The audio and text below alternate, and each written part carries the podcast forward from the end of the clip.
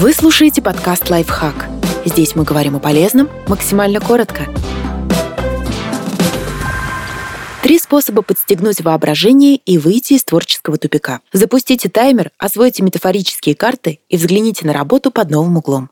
Метафорические карты. Метафорические ассоциативные карты — это в первую очередь инструмент психологов. Это небольшие карточки с иллюстрациями или фотографиями. Как правило, на них изображены люди и их взаимодействие, пейзажи, предметы, абстракция. Когда человек рассматривает эти картинки, у него в мыслях возникает цепочка ассоциаций и образов. Иногда они ведут в прошлое глубинным переживаниям, а иногда подстегивают фантазию, рождают картины, идеи и сюжеты. Главное — подобрать такие иллюстрации или фотографии, которые вызывают эмоции и заставляют воображение отправиться в полет. Можно рассматривать карты по одной или в комбинации и фиксировать образы, которые возникают в голове. Можно собрать из карт вдохновляющую подборку, наподобие доски настроения.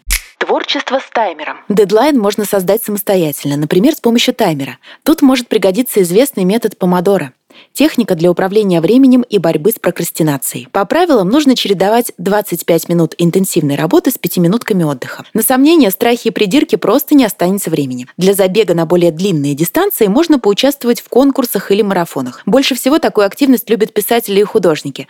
Это может быть рассказ за неделю или 31 рисунок за месяц. Взгляд под другим углом. Не можешь рисовать – пиши. Не можешь писать, садись за гончарный круг. Тем, кто застрял в творческом тупике, смена деятельности поможет посмотреть на проблему по-новому, найти интересные решения или просто приятно провести время. Подписывайтесь на подкаст «Лайфхак» на всех удобных платформах. Ставьте ему лайки и звездочки. Оставляйте комментарии. Услышимся!